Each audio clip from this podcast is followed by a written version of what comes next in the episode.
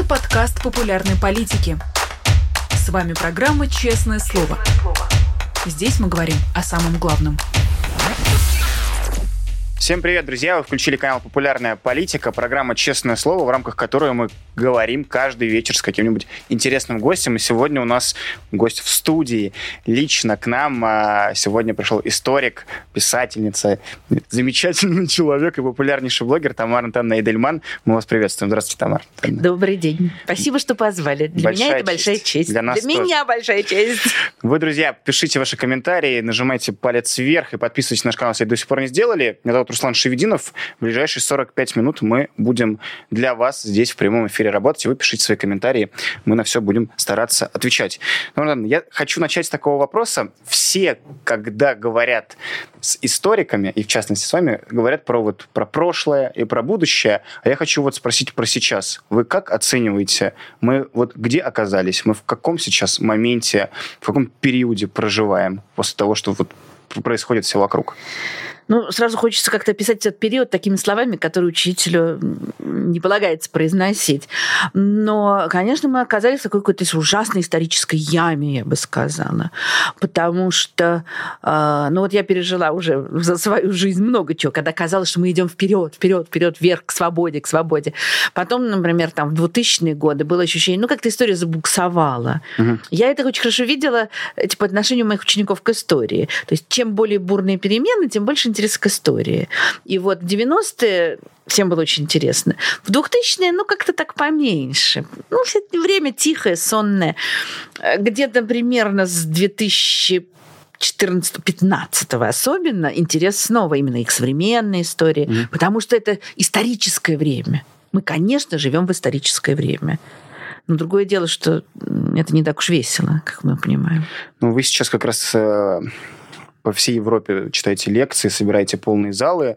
Э, мы, собственно, тоже сейчас видимся с вами накануне вашего э, выступления, куда, куда, куда приходит огромное количество людей. Вы могли представить вот еще сколько, 8 месяцев назад, чуть больше 8 месяцев назад, что вы будете ездить по всей Европе с лекциями, и вам будет опасно возвращаться в Россию? Нет не могла.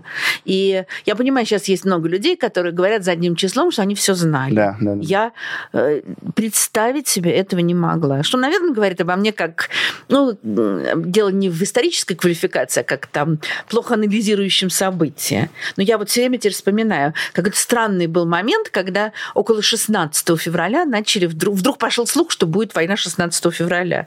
И когда его не было, то я очень хорошо помню свои ощущения. Ну вот, опять какую-то пустили байку, и, и вот вам, пожалуйста. Нагнетают. Да, поэтому я совершенно спокойно 20 февраля уехала отдыхать в Грецию, и, собственно, все. Ну, время так...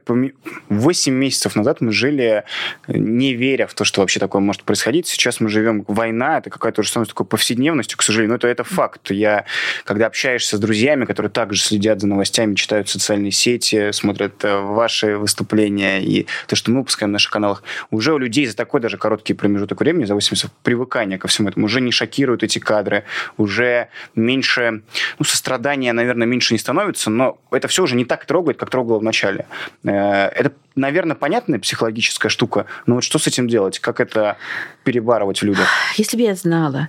Это, это, конечно, совершенно понятный защитный механизм, потому что человек не может жить в состоянии такого стресса.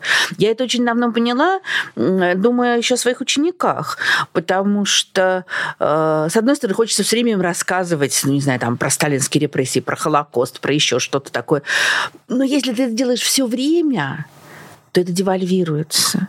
А у нас вот этот ужас в том, что поэтому вот первые какие-то недели есть шанс, что все будут пронзены, поднимутся, э, война остановится. Этого не произошло. И ну, не знаю что. Единственное, что можно продолжать делать, это продолжать говорить о войне. По, к сожалению, ничего лучшего никто не придумал. Но это мы сейчас со стороны какого-то гражданского общества, а вот со стороны тех людей, кто участвует в этой войне, тех, кого забирают, отправляют, те, кто грубо говоря, нажимают на кнопку, чтобы пускать эти ракеты. Эти люди, зачастую это молодые люди, там, поколение либо уже при Путине родившиеся, либо все, все равно люди э, относительно молодые. Э, они это почему делают? Как, чья тут ошибка? Это родители не так воспитали? Это они росли в такой атмосфере, где эта военщина воспитывалась? Почему? Почему мое, условно говоря, поколение, людям, которым не так много лет, э, спокойно себе участвуют в войне и не сопротивляются не на улицах, а не исполняя приказы? Вы понимаете, на самом деле, чтобы не исполнить приказ, надо быть очень смелым человеком. Это очень непросто. Вот меня поражают люди, которые пишут в соцсетях, ой, вот они идут, им пришла повестка, эти дураки идут, мобилизация. Но это совершенно какое-то непонимание ситуации. Например, для того, чтобы убежать из страны уже, ты должен, а, иметь, возм... иметь заграничный паспорт, например. Что тоже большая редкость. Да, иметь возможность уехать, например, там у тебя нет больных родителей или каких-то людей, которые от тебя зависят, которые ты не можешь взять с собой. Э, ты должен иметь возможность просто добраться, не знаю, до какого-нибудь там Верхнего Ларса и перебраться.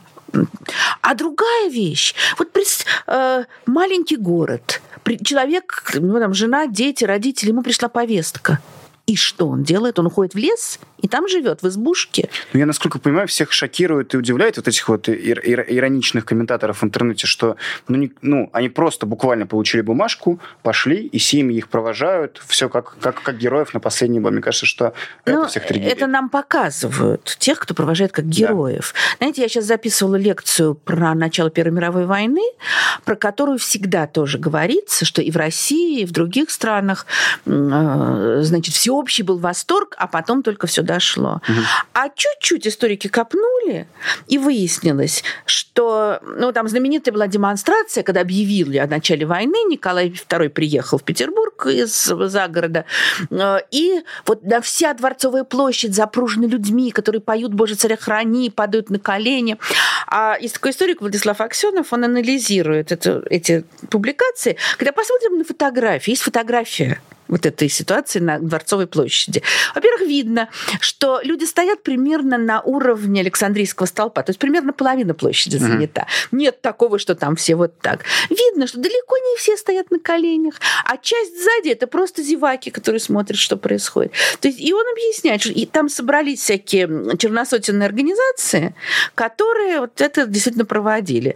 Половина зеваки. В других частях Петрограда в этот момент проходили антивоенные выступления. Только про это никто не написал. Не ну или мало кто написал. Так что и здесь, и с мобилизацией все тоже очень непросто. Вот про мобилизацию мы когда говорим, мы там со своей колокольни говорим про то, что какое-то непопулярное политическое решение Владимира Путина. Там очевидно, что даже люди, которые лояльны ему по... и, и, и согласны с ним по многим вопросам, мобилизация их напугала. Они не то чтобы от него отвернулись, но какая-то неуверенность у них появилась. А, он на нее пошел там по каким-то военным, политическим причинам. Это э, оставим как раз на будущее разбирать, почему он на это пошел. Э, в целом, мобилизация слово страшное, но сотни тысяч людей идут. Вот они сейчас отчитались о том, что 13 тысяч вообще добровольно без повесток явились. Это я так очень длинно э, подвожу к вопросу. Э, война, армия. Это в целом такие вещи, про которых с детства рассказывают, про которые нам там учат, что вот надо, сказала государство, иди воюй, иди убивай, ты защитник и все такое. Э, неужели это все работает? И если это действительно работает, милитаризация общества, наверное, называется, то в какой момент это вообще появилось? Это при Путине было возведено в культ? Или ему досталось наследство до него также в нашем обществе э, все кругом ходили в военной форме и мечтали отправиться на войну и участвовать во всем этом? Ну, вы понимаете, э, еще раз, я уверена совершенно, что и сейчас не все далеко мечтают отправиться на войну. А, и раньше так тоже далеко не всегда так было. А, военная профессия с древних времен считалась очень престижной, красивой даже. Вот эти формы, какие-нибудь да. гусары, уланы, все такое. 20 а, век как раз сбил эти представления. Ну, потому что Первая мировая, Вторая мировая, ничего уже красивого совсем нет, а есть миллионы погибающих. До этого тоже война всегда была грязным делом, но просто сейчас это стало видно. Но в Советском Союзе, да, задолго до всякого Путина, а, конечно, была такая милитаризация жизни, скажем так. Uh-huh. Не только в Советском Союзе. Э, это, собственно, в любой такой диктатуре, у Муссолини, тоже у него там борьба за лиру, борьба за зерно, вот он его так называет компании, то есть там война. И в Советской России это было ровно то же самое. Все эти марширующие пионеры, э, сдача норм ГТО, да, готов к труду и обороне. Э, те самые парашютные вышки, которые стояли там, в парке Горького, можно было прыгать. То есть все нацелено на то, чтобы готовиться к войне чтобы быть всегда вот таким. Это всегда престижно. Почему военные, э, не военные, вернее, наоборот, там руководители вот от Мао Цзэдуда и до Муссолини, и с Россией посередине тоже, всегда любят военный стиль, такую гимнастерочку надеть. Даже если ты, может, не очень-то и воевал, а, ну, там, скажем, Мао Цзэдун воевал, Муссолини воевал, а, Сталин не воевал, но ему тоже нравилось какой-то такой вот... Это показывает сразу, очевидно, предполагает какую-то мужественность, что-то в этом роде. И, и всегда были те, вот опять же, там, в Первую мировую войну э, куча народу ушла добровольцами из самых разных стран, не только из России. А, но одновременно с этим миллионы людей этого не хотели и сейчас не хотят. И опять, понимаете, их провожают родные на призывной а почему им, а как им не провожать? Это их уходят. И видно, кстати, по тем же кадрам, что они плачут. Плачут. Да. Ну, а что, предполагается, что он вместо этого берет ружье и стреляет в, в кого? В военкомов. Да, воен... ну, поджигают военкоматы какие-то. Ну, какое-то сопротивление происходит. Да. Кстати, про сопротивление. Вот когда есть война, мы там читаем э, из того, что происходило ранее в истории, были какие-то антивоенные движения, антивоенные сопротивления. Оно насколько, на ваш взгляд, э, сейчас в 21 веке штука актуальная, нужная и вообще имеющая какое-то влияние на все происходящее. Но вы знаете, антивоенные движения, антивоенные движения не заканчивают войну. Анти, антивоенные движения влияют на общественное мнение. Этим они невероятно важны. Угу. То есть люди вот как раз для того, чтобы создать другое э, представление о том, что вообще-то ничего почетного в войне нет вот все эти ряженые... Знаете, я в Москве жила рядом с площадью, э, с Поклонной горой. Mm. И поэтому 9 мая всегда были видны толпы этих ужасных людей в пилотках, там девушки со спущенными волосами, пилоточка тут. Э, да, или, значит, там с пивом деды воевали. Вот. Вот это один образ. А ему антивоенное движение как раз может противопоставить другой. И тут дело не просто в том, что вот немедленно, ну, ясно, что немедленно закончить войну необходимо. Что почему? Потому что смерть. Э, Потому горе. что это жизнь человеческая, а это важнее э, территорий, э, славы России э, и тому подобных вещей. Вот это, мне кажется, задача антивоенного движения. Объяснять, что, убивать нельзя. Э, я упомянул про то, что вы ездите с лекциями по европейским странам, собираете полные залы. Сейчас много разговоров о том, э, что все, ну, то есть как бы всех под одну гребенку, э, неважно твоей политической позиции, все русские плохие. А вот вы сталкивались с какими-то неприятными штуками, какими-то неприятными косыми взглядами или разговорами неудобными во время посещения европейских стран? Именно потому, что вы из России, потому что вы там известная личность, э, как-то к вам относятся теперь по-другому ну, э, понимаете, границей? А, я лично практически нет. То есть вот я сейчас живу в Португалии, где очень много и русских, и украинцев. А, и, ну, и нет конфликтов дело. на том... На, ну, где-то... Э, знаете, моя внучка ходит в садик, где там э, и русские, и украинские дети угу. все вместе. И мне на одной из моих лекций подарили э, ну, сделанного, как не знаю, с руками пса-патрона. Handmade патрон, да? Да, который, значит, эти мины вынюхивает. И я подарила своей внучке, и она с ним ходила в садик. И все решили, конечно, что мы украинцы. Вот, когда выяснили, ну, в общем все очень удивились, но все были очень довольны вполне. Вот. И а, простые португальцы, там, они спрашивают, вы, наверное, из Украины. Угу. Нет, мы из России. Мы знаем, что вы не виноваты. Это так все ужасно, мы знаем, что вы не виноваты. И сейчас вот у меня была лекция в Риге, завтра у меня лекция в Вильнюсе, потом еще будет в Варшаве, в Берлине, там, в Амстердаме, в Париже. Ну, не знаю, как там будет. Mm. Но э, ну, люди на лекции, я жду, конечно, напряженно. Вот сейчас что-нибудь скажут, не знаю, там, вали в свою Россию. Никто ничего такого не говорит. Но э, я, это, и это говорит о том, что большинство обычных людей это здоровые, нормальные люди.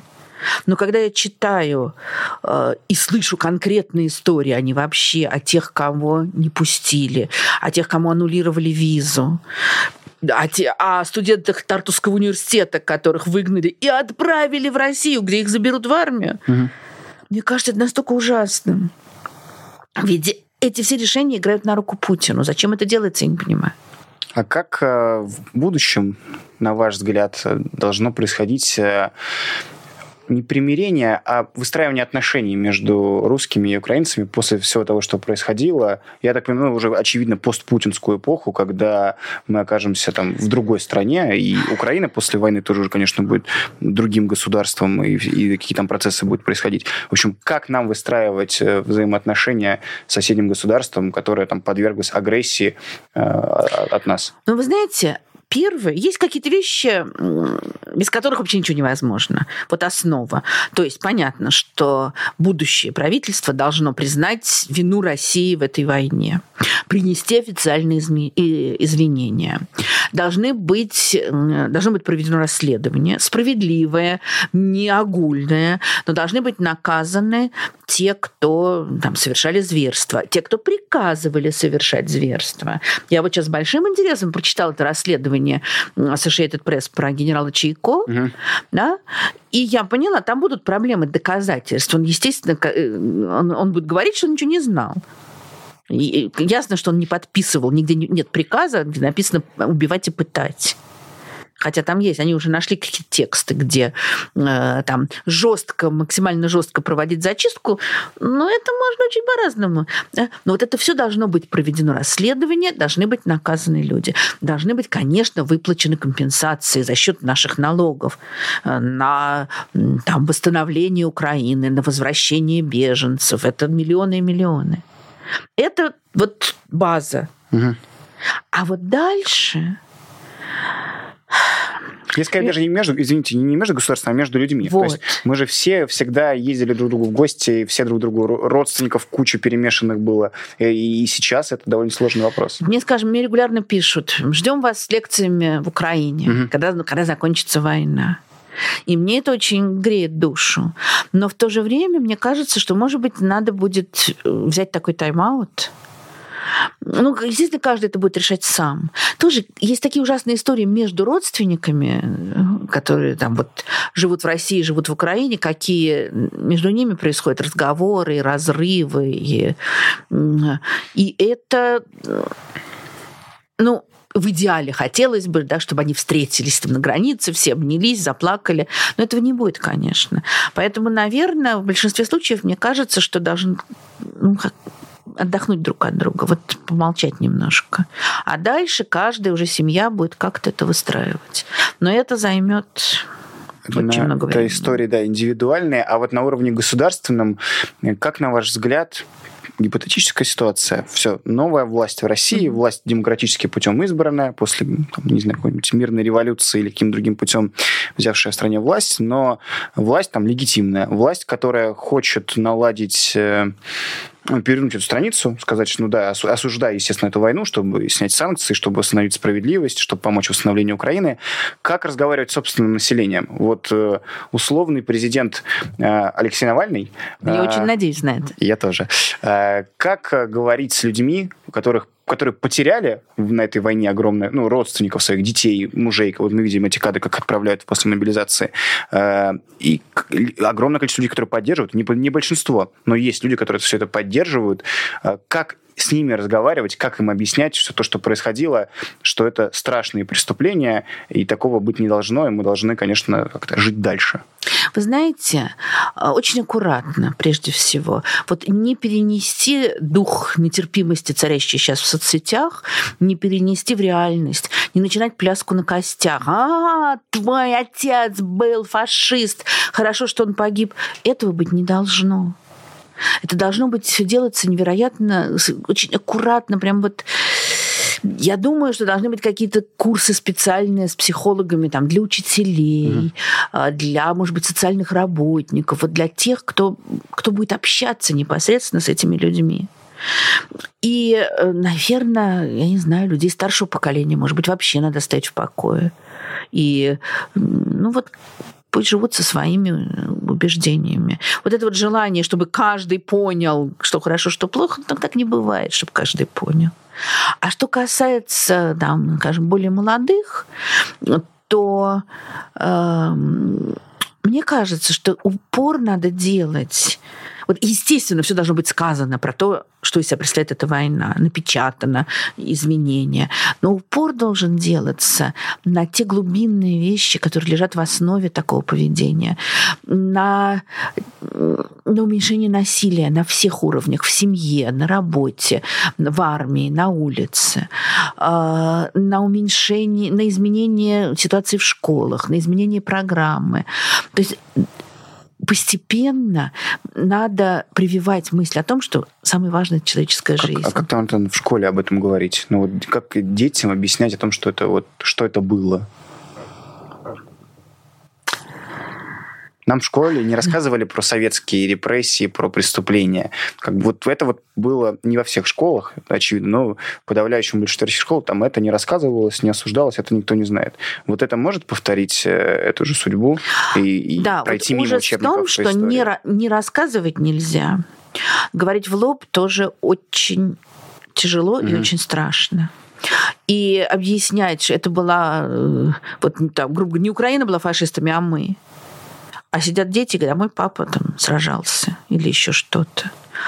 И э, поэтому, ну, может быть, об этом, скажем, должно говориться редко, но метко. То есть вот не каждый день долбить детям голову, не разговоры о важном каждую неделю, а в какой-то момент я бы это делала, вот мне кажется, что это должно быть, не должно быть какое-нибудь собрание, сбора, а вот учительница села со своими учениками, не знаю, там чай они пьют, угу. и они разговаривают тихо, спокойно о войне. А что произошло с твоим папой? Это очень тяжело, мы тебе очень сочувствуем. А ты, э, или, может быть, даже вот не выводить на личность, а скажем, а вот давайте я вам расскажу про украинского мальчика, который без всяких выводов, который лишился там отца, э, про бомбежку. Э, вот как-то так тихо, тихо, тихо, тихо иногда. А главное – что должно... А, мне кажется, очень, очень важно, чтобы была совершенно изменена программа по истории угу. чтобы она не рассказывала беспрерывно о российских войнах, причем там ура, мы ломим, гнутся шведы, да? А вот если рассказывать о войне, то рассказывать о людях на войне. Есть книги замечательные, которые описывают человека на войне, и ужасные выборы, которые человек делает на войне. И вот это отсюда можно, если со старшеклассниками, я не знаю, там какая-нибудь повесть Сотников, предположим, или фильм Лариса Шипитько, а, воспоминания Николая Никулина, это то, что можно прочитать и потом опять же, так тихо обсуждать, а не говорить, а теперь запишите, война – дело плохое. А все вот это, оно не будет, как на ваш взгляд, не может вызвать ну, реваншистских настроений, что ли, ситуация, когда я говорю там в парламенте условно, условно я о том, что это было страшно, давайте перейдем страницу и двигаться дальше, а рядом будет сидеть какой-нибудь э, и играть на низменных чувствах людей, говорить, да, Путин был плохой, но вот нас обидели, нас теперь mm-hmm. фашистами выставляют, давайте поднимать восстание. Но зато была Великая Россия. Да, да, да. Зато мы были сильны, с нами а, считались. Вот, вот здесь, как мне кажется, главная задача как раз переключить тумблер. Угу. Великая страна – это не та, которая всех завоевывает, а это та, где людям жить хорошо Вот это надо объяснять на самых разных примерах. Например, э, скажем, конечно, должны быть открыты как можно больше обменов, как можно больше поездок на Запад. Причем не просто туристические поездки. Вот очень э, в 90-е это существовало, потом как стало этого меньше. Может быть, обмены на уровне семей, чтобы люди видели нормальную жизнь и должна быть э, вот какие-то приоритеты э, внутри страны, что строить больницы важнее, чем ракеты делать. И а, вот это опять, это тоже большая проблема. У нас миллионы людей э, работают в военно-промышленном комплексе и гордятся да. этим еще к тому же. А, то есть вот Владимир Ильич еще написал, что надо поднять учителя там на не, недосягаемую высоту. Вот с тех пор все поднимают, поднимают. А вот э, положение учителя. Ну, например, за счет зарплаты, и не только. Да, чтобы, учи, чтобы учитель мог э, там э, 15 часов в неделю иметь, а не 24 или 30, как у многих, и достойно, получать достойную зарплату положение врача, да, чтобы у него не было 15 минут на прием э, и нищенская зарплата, чтобы вот поднять уважение к тем профессиям, которые людям помогают.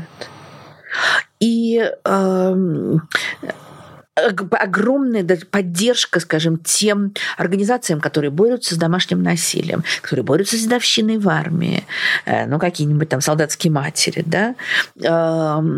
Вот это, мне кажется, важно ну, понятно, что, что ожидает нашу страну, какой-то будет болезненный вопрос. Как вам кажется, что впоследствии, после окончания этой войны, ожидает Украину? Потому что то, что с ней происходит, ну, даже не последние 8 месяцев, а, как говорится, последние 8 лет, да, с того, что, с того момента, как Путин начал дербанить их э, по-настоящему и пытаться аннексировать как можно больше территорий. Что ждет Украину? Ну, во-первых, я, естественно, желаю, чтобы Украина восстановилась в границах 2014 года и Э, чтобы беженцы вернулись домой, чтобы произошло восстановление всех, всего разрушенного. То есть, конечно, эти раны будут сохраняться очень и очень долго. И, знаете, я вот э, сейчас как раз сегодня слушала интервью, которое такой очень крупный э, украинский историк Сергей Плохий, он в Гарварде преподает. Очень известные, потрясающие книги он пишет. Очень интересно, а, да. И он как раз сказал одну штуку, которую хотел следующий раз спросить. Да. Может, я ваш вопрос перебью. Он сказал, нужно перепридумать новую русскую, русскую историю, нужно заново перепридумать. А, ну, да, это вот то, что я имею в виду, да. скажем, когда я говорю про изменения в программах, а он говорит про научную, безусловно. А, но там у него другая вещь. Если мы говорим про Украину, он говорит, что вот э, поразительные вещи совершенно, до сих не соответствующие нашей пропаганде. Говорит, что, скажем, отношение э, к Бандере и к, Укра... Э, к армии национальной э, оно, что довольно у многих, оно было негативным угу. до начала войны, потому что, потому что оттал, их отталкивали, потому что многих людей в Украине отталкивало, э, отталкивал радикальный национализм этих людей. А когда теперь это меняется, а теперь растет mm-hmm. интерес. Ну, он объясняет это, что это не значит, что все перешли на позиции радикального национализма, а что теперь они рассматривают Бандеру как символ борьбы за самостоятельность. Но я думаю, что это, к сожалению, неизбежно, что, конечно, в Украине происходит уже и будет происходить радикализация и такая и усиление национализма. И это ужасно. Это, то, это тоже удар, который Путин нанес Украине. Потому что я была в Киеве весной 2014 года, и это вот уровень доброжелательности, открытости был какой-то совершенно невероятный. Но войны еще не было. Хотя уже, понятно, много всего было. Уже Крым был. Но э, и, конечно, ну и сейчас понятно, как, о какой доброжелательности можно говорить, когда у людей э, происходит такая страшная трагедия. И мне бы очень хотелось надеяться, что будущие украинские власти не будут играть на этой вот националистической карте, как сейчас очень многие политики делают по всей Европе а что они будут какую-то такую человеческую политику проводить. И сейчас мне кажется, что больше шансов на это в Украине, чем в России. Ну, Посмотрим. А Европа, как... Э, ну, то есть на континенте не было войны такой большой, когда две если не ошибаюсь, крупнейших стран Европы по территории, э, э, огромные европейские страны между собой воюют. Сейчас э, на континенте это как сказать, на ваш взгляд, вы, вы чувствуете какие-то изменения? Европа меняется, то, что сюда тоже пришла война, или нет? Ну, э, иногда мне кажется, как, что Европа живет себе и живет своей жизнью. Что они в стороне, это их не касается, это там далеко. Э, да, что на самом деле, конечно, совсем не так, потому что это всех касается. Э, и, к сожалению, ну, я вижу очень большую поддержку Украине. В самых... Ну, я там вот со времени начала войны, я была в Португалии, я была в Германии, и поддержка видна просто, конечно. Но ну, ну, ну, конечно, все боятся остаться без газа. Угу. Да? И, и огромное количество людей, которые э, говорят о том, что да ладно, пусть они там сами разбираются, и зато пусть там газ идет подешевле.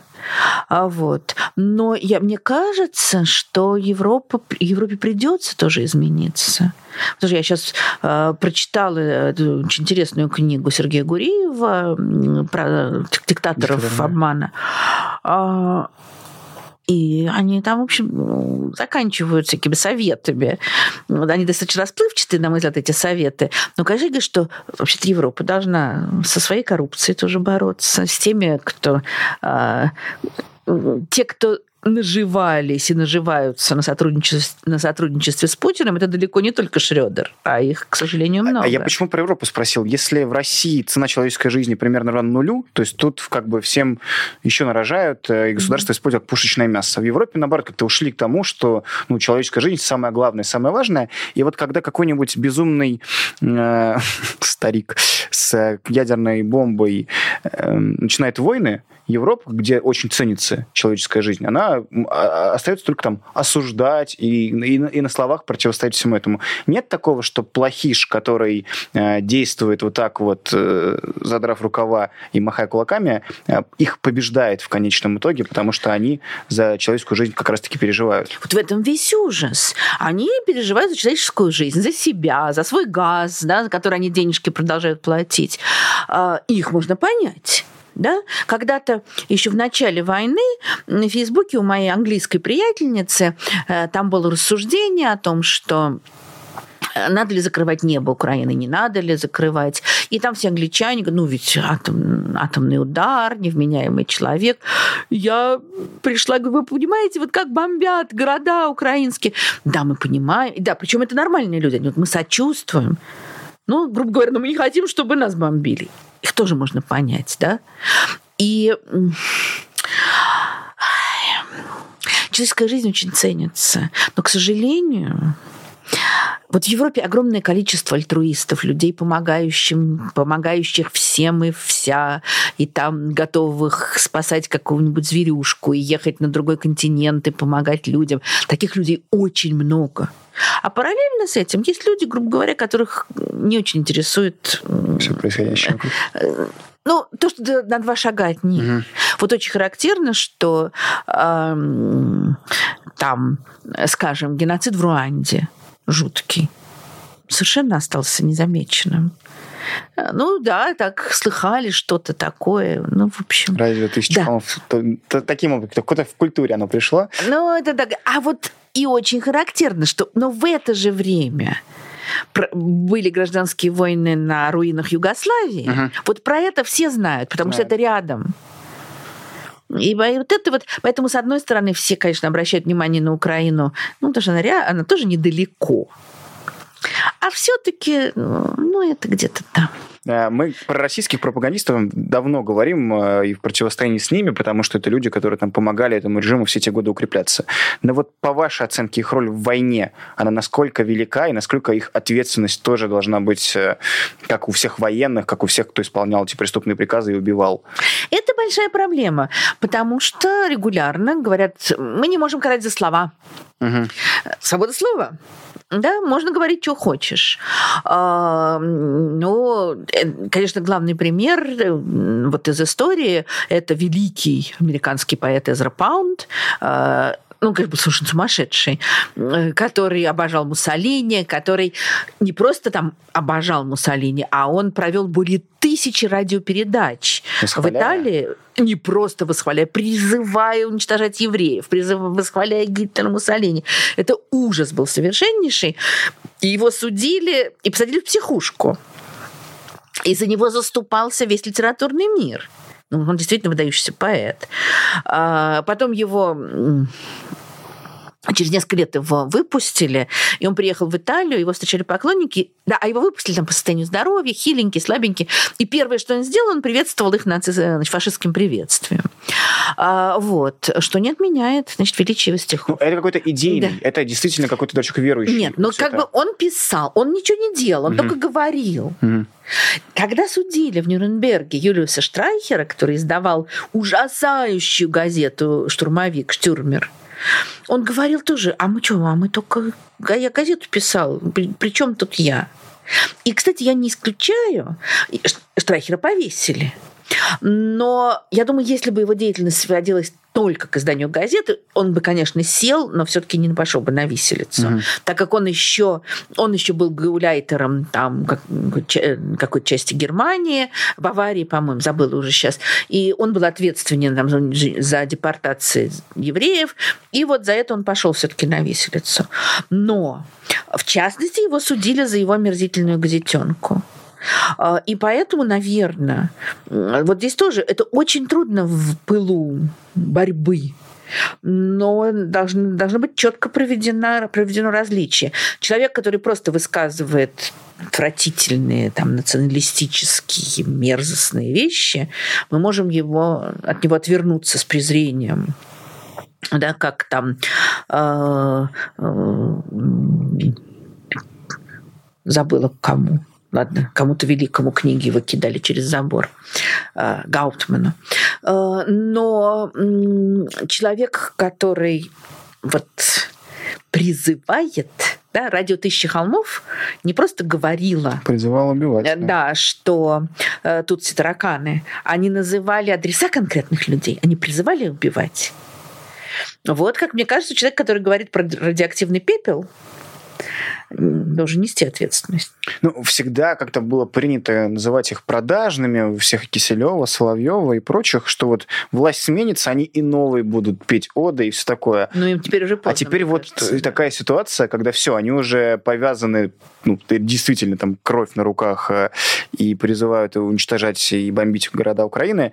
Э, Теперь они будут до последнего э, за этот режим топить из всех орудий. Вот их так много людей ненавидит, что если не будет какой-то публичной... Ну, мало просто от них отказаться. Видите, во мне, наверное, тоже уже ненависть какая-то говорит и желание рас- расправы. Но если не будет показательных судов, разве мы не... Ну, не будет такой ситуации, что... на- Значит, так можно делать. Значит, самое страшное, что ты за это получишь, это публичное осуждение. Народ на тебя косо будет смотреть. А, То, что делает вопрос- Маргарита Симонян. Вопрос в том, как проходит этот показательный суд. То есть просто потому, что если этих людей судят просто потому, что нам не нравится их идеология, Нет, составы преступлений. Вот, да, должен быть, да, это очень сложно. После 91 года э, судили КПСС. И там уж можно было найти такой составчик преступления. И этот э, суд превратился в какой-то фарс совершеннейший. Там ничего не было доказано, какие-то общие слова, общие разоблачения. Вот это должно быть конкретная вина конкретного пропагандиста. Не вообще, что он Путина любил. Мгм. Тогда надо полстраны судить. А к чему он призывал? А, Даже не то, что, э, скажем, то, что он врал, это нет такой статьи в Уголовном кодексе вранье. Да? Вот разжигание ненависти есть. Шаганян, ну, и хотел последний блок небольшой про все-таки про будущее, именно про Россию поговорить э, про ра- разборки с людьми. Про пропаганду мы поняли, э, что надо каждого судить по отдельности. А тех людей, которые помогали, ведь война, она не случилась вот так вот одномоментно. Это там, эта система укреплялась все эти годы, и ей много кто помогал. Вот на ваш взгляд, э, упомянули то, что в 91 году никого не посадили, из КПСС не было этих судов, э, должны быть ну, иллюстрации довольно популярное слово сейчас, но помимо иллюстрации какие-то большие судебные процессы над теми, кто помогал. Помогали там офицеры, э, силовики ключевые, пропагандистов мы уже упомянули, все-таки члены избирательных комиссий, которые те выборы фальсифицировали и помогали этой власти сократиться. То есть это огромное количество людей. Вот что с ними делать, кто замешан? Да, все это количество людей судить невозможно. Это надо просто к этому реалистически относиться. А, американцы хотели сначала в своей зоне оккупации в Германии вообще всех нацистов лишить допуска к квалифицированным профессиям. И очень быстро выяснилось, что тогда не будет учителей, не будет врачей, не будет никого. Поэтому там в Советском Союзе Союзе, вот, они там всех фашистов простили. Они как раз не хотели их прощать, но это было просто нереально. Тогда да, все эти люди были бы дворниками, но mm. жизнь бы остановилась. И э, я сторонник иллюстрации, как раз потому что, как мне кажется, это возможность ну, иллюстрация не означает, что человека там выкидывают на улицу, и он нищенствует. Но есть ряд профессий, к которым люди, служившие старому режиму, не должны иметь отношения. Они не должны больше находиться в силовых структурах. Они не должны преподавать и так далее. Но это должно быть очень аккуратно проведено, опять же. Например, если мы говорим о фальсификациях на выборах, э, я ужасно меня раздражает этот штамп, что учителя... Помнишь, да, да, да. Я всегда читаю вас. А, вот.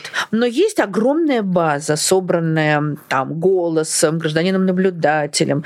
Есть база конкретных сообщений вот на конкретных э, участках, кто фальсифицировал да? И там, скажем, вот там, где я была наблюдателем в 2012 году, учителем была только я. Ну, простите, но вот если есть база, где написано, кто фальсифицировал когда, это состав уголовного преступления. То есть нельзя огульно все говорить, что все учителя фальсификаторы, но если учитель э, Мария Петровна из э, ТИК-403 выбрасывала, но это же уголовное преступление. Да, это уголовное преступление, и его совершали далеко не только учителя. Угу. Ну, я... Вот я говорю, да, на выборах 2012 года э, в комиссии учителем была только я, там, угу. где я была, а вбрасывали две тетки из управы. Угу. Вот. А, у меня все ходы записаны. А, вот, все заснято. Они должны, как они бросали, должны быть иллюстрированы или понести уголовную ответственность? А, значит, тут вопрос еще с, со сроком давности, между угу. прочим. Это все-таки, да? Э, вот, поэтому здесь совершенно ясно скажем, что очень многие учителя, я, например, знаю учительницу, которой говорили, что да, тогда ваша школа пострадает. Вот. Другое дело, что ну, есть нюрнбергские принципы. Э, Четвертый из них это то, что человек, если выполняет приказ, кто бы он ни был, эм, э, это может не считать, это не считается преступлением, только если его жизни угрожала непосредственная опасность. Mm-hmm. Жесткий такой принцип, но, в общем, справедливый. Но э, ну, суды над тысячами людей нереальны. Нереально. Абсолютно. Конечно. Поэтому должны быть какие-то... Проведена какая-то градация. Э, и прежде всего, мне кажется, должны судить организаторов конечно, организаторов, те, кто действовал в больших масштабах.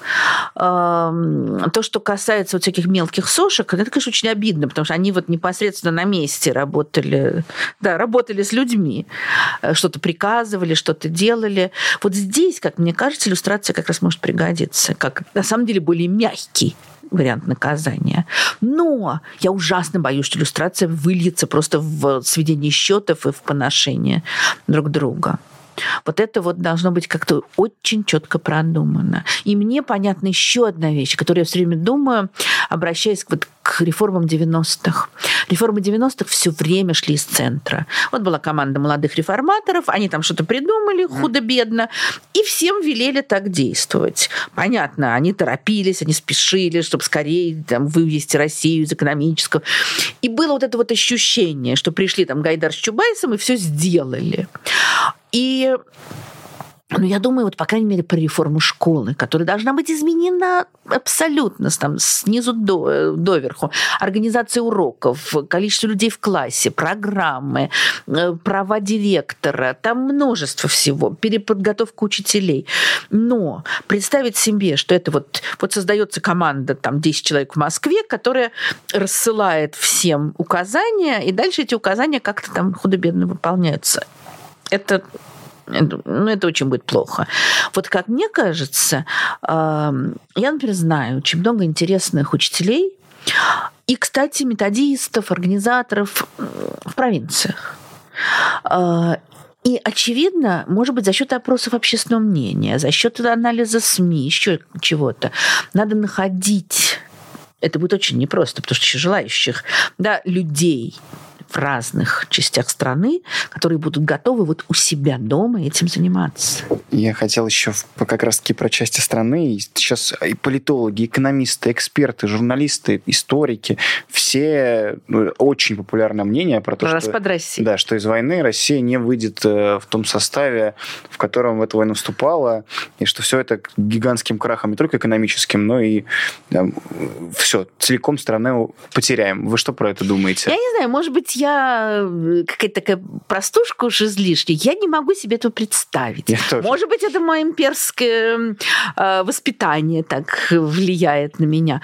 Но, во-первых, чисто географически, ну как, образуется там Башкирская республика, и она выходит из состава России. Ну, как я понимаю, я, я тоже не, не, не могу представить, как это происходит, но из того, что они пишут и говорят, все эти теоретики о распаде России в ходе войны, якобы, ну, слабеет центральная власть федеральная, и да, на местах люди получают какую-то возможность, какие-то местные элиты, местные не знаю, силовики, уж кто угодно, каким-то образом распоряжаться вот этой вот э, моментом, потоком. окном возможности, да. Да не моментом, а денежными потоками. В или там сырьем. Да. да трубой, своим куском трубы. А, но, понимаете, э, во-первых, если они что, как они могут делать? Играть на, там, на националистической карте. Да. Это самое простое. Предположим, я могу представить себе такую картинку на Кавказе. И то я не сомневаюсь, что даже там огромное количество людей этого не захочет, просто потому что они будут бояться хаоса, угу. фундаментализма и так далее. А, где-нибудь, ну там, условно говоря, в Якутии, где есть, да, есть финансовые потоки, еще какие, и есть национальное самосознание. А, но вот чисто географически, да, значит, они эти алмазы все оставили в своей республике, и что, на самолетах их вывозят в ЮАР, да, э, минуя минуя окружающих Российскую Федерацию. Это, мне кажется, очень странным. Если, что касается вот национальной идеи, то тоже, мне кажется, настолько это и сила, и слабость континентальных империй. Даже в морских, ну, в морских тоже там же сильно было все перепутано и перемешано. Но там, ну, во-первых, не знаю, какие-то англичане, французы, они куда меньше смешивались с местным населением. Там был такой сильный расизм. И потом вот этот кусок, там Индия ушла, да, она, она за морем. Да, а Сибирь не за морем, она тут. И все перемешано все связаны, и языки связаны, и огромное количество людей уже говорит на русском, и смешанные семьи, и культуры. Поэтому мне кажется, что эта идея или какого-то маленького количества галтелых националистов, э, или вот действительно элит, которые хотят переправить потоки. Ну что я могу сказать? Если это произойдет, это будет действительно полный крах. Другое дело, я бы хотела видеть Россию действительно со слаб... с более слабой центральной властью, но слабой не в смысле, что она ничего не контролирует, а в смысле, что она не зажимает. А, ну, наверное, такой вот реальной федерации, настоящей. Ну, для этого тоже нужны огромные усилия и, и из центра, и из э, регионов. И в регионах как раз, наверное, вот это там, это будущая идеальная власть, она должна опираться вот не на эти старые элиты, а на общественные организации, на интеллигенцию, на, э, не знаю, может быть, каких-то уважаемых религиозных лидеров, вменяемых. Угу. Ну, вот так. Я хочу напоследок спросить, э, там, уже более полутора лет Алексей Навальный в тюрьме, Последний, получается, с августа он не, его не выпускают из СИЗО. Был небольшой перерыв, когда из ан- аналогично... А, ШИЗО, да, простите, Да, на ШИЗО. увы. А, Проблемы с адвокатами не дают нормально общаться, проблема связи с внешним миром полностью изолировали. Вот начиная с этого лета у нас полная беда со всем происходящим. А, Его роль и его фигура, на ваш взгляд, вот и сейчас, и в будущее, как вы оцениваете? Я, ну, я знаю, что вы хорошо относитесь к Алексею из того, что вы говорили раньше, читал, и слушал, но вот сейчас, э, после его полутора лет в тюрьме, э, который он уже находится там незаконно, и в связи с тем будущим, о котором мы сегодня с вами говорили, что, что вы думаете про него, про его роль, про то, Вы что ним знаете, ну я действительно всегда хорошо к нему относилась, но сейчас это уже м, переходит в какое-то, не знаю, восхищение его жертвенностью, его... Вот он этим своим возвращением перевел себя на какой-то совершенно иной уровень для меня, по крайней мере, и стал выше, ну, выше всех других политиков. Это первое. И второе, вот то, что мне всегда нравилось в Алексее, это то, как он развивается. Ему очень любят поминать его старые грехи, как он развивается, как он меняется. И э, ну, я понимаю, как ему невероятно тяжело. Ну и, конечно, судя вот по тем этим посланиям его, которые прорываются, он сохраняет и свой юмор, и присутствие духа. Но ясно, какой дорогой ценой. Но мне кажется, то, что он сейчас тоже проходит какую-то невероятную эволюцию, и я думаю, что он выйдет, ну, куда более крупной личностью, просто еще более крупной, чем он был Мгм. раньше. Я очень на него надеюсь, очень надеюсь, что все для него кончится хорошо. Я просто по уточнению, когда его сажали, это была одна реальность. Сейчас мы живем в военное время, я поэтому и как-то э, узнать ваш выйдет Навальный кем и куда вообще, как, как- каким Ну, понимаете, Навальный, очевидно, может выйти только когда сменится, Путина. когда сменится режим, да. И я думаю, что вот этот его выход, это будет такой очень символический знак эм, прекращения войны. Потому что я думаю, что это будет, ну, естественно, то, к чему он сразу будет призывать. Э, И мне, мне кажется, что он станет таким центром объединения антивоенных сил. Спасибо вам большое. Друзья, это программа «Честное слово». Сегодня у нас был разговор с Тамарой Эдельман. Спасибо большое, что смотрите нас, поддерживаете. Ставьте лайки, пишите ваши комментарии, подписывайтесь. И до новых встреч каждый день на нашем канале в 17.00. Тамара, Спасибо большое. Спасибо, что позвали. Нет войне. И свободу Алексею Навальному. Вы слушали подкаст «Популярные политики». Мы выходим на Apple Podcast, Google Podcast, Spotify и SoundCloud. А еще подписывайтесь на наш канал в YouTube.